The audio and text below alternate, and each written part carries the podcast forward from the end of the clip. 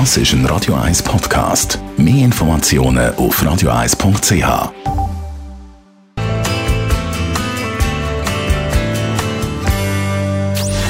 Gesundheit und Wissenschaft auf Radio 1. Unterstützt vom Kopfwehzentrum Irlande Zürich. www.kopfwww.ch Lärm, Stress oder ein Wetterwechsel und schon haben die einen Kopfweh. Wenn es dann so heftig wird, dass man praktisch lahmgelegt ist, dann stellt sich natürlich die Frage, was hilft denn gegen das Kopfweh? Dr. Reto Agosti, Gründer und Chefarzt vom Kopfwehzentrum Hirslande Zürich. Ich habe gehört, Chili soll helfen gegen Kopfweh. Stimmt das tatsächlich? Ja, das stimmt tatsächlich. Chili ist ja ein Produkt, das eigentlich jeder oder fast jeder aus eigener Erfahrung kennt, gewollt oder ungewollt. Wer hat schon nicht einmal aus Versehen auf eine Chilischote gebissen und weiß, dass die drei Effekte hat. Es tut weh, es brennt und das hat, man hat eine brennende Schmerzempfindung. Und wenn sie scharf genug ist, dann weiß ich, die Stelle, zum Beispiel im Maul oder auf dem Zahnfleisch oder auf der Lippe, wird taub. Das heißt, Schmerz und sensible Nerven werden ausgeschaltet. Hm, und jetzt soll Chili eben gegen Kopfweh nützen. Wie das? Wenn man davon ausgeht, dass eben das Schmerzsystem ausgeschaltet wird, wenn es also taub wird, ist es natürlich naheliegend, dass ich kann das Produkt, eben das Chili, mit der Substanz Capsaicin lokal auftragen, wo ich zum Beispiel sehr viel Schmerzen habe und die Schmerznerven ausgeschaltet werden. Das ist eine alte Erfahrung. Wahrscheinlich geht die zurück zu den alten Mexikanern.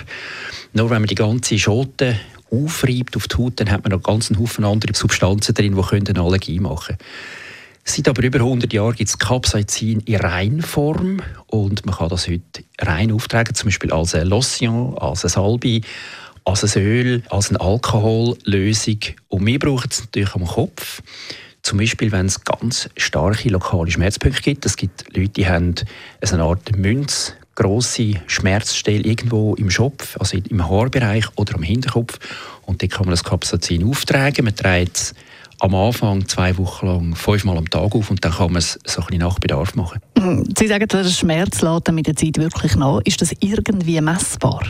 Man hat wissenschaftlich zeigen, dass die Schmerznerven unter dem Mikroskop tatsächlich verschwinden. Hm. Vorübergehend, sie wachsen dann irgendwann wieder an, aber man hat also dann relativ lang Ruhe, wenn man das so macht. Wie natürlich sind dann eigentlich die Mittel noch? Also geht das Ganze noch unter Naturprodukt? Ja, das ist für mich natürlich immer sehr ein reizvolles Thema, Naturprodukt. Denn am Schluss ist in der Pflanze chemische Substanz drin und wenn ich die Strukturformeln anschaue von Capsaicin, dann ist es reine Chemie.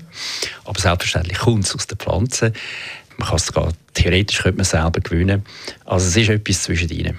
Ich kann auch nicht sagen, es ist reine sanfte Medizin, denn äh, das Auftragen kann doch relativ stark brennen und wenn mir aus Versehen dann ein bisschen Kapsazin in die Augen kommt oder auf die Lippen, dann ist das alles andere als sanft gewesen. Ja. Das ist ein Radio 1 Podcast. Mehr Informationen auf radio1.ch.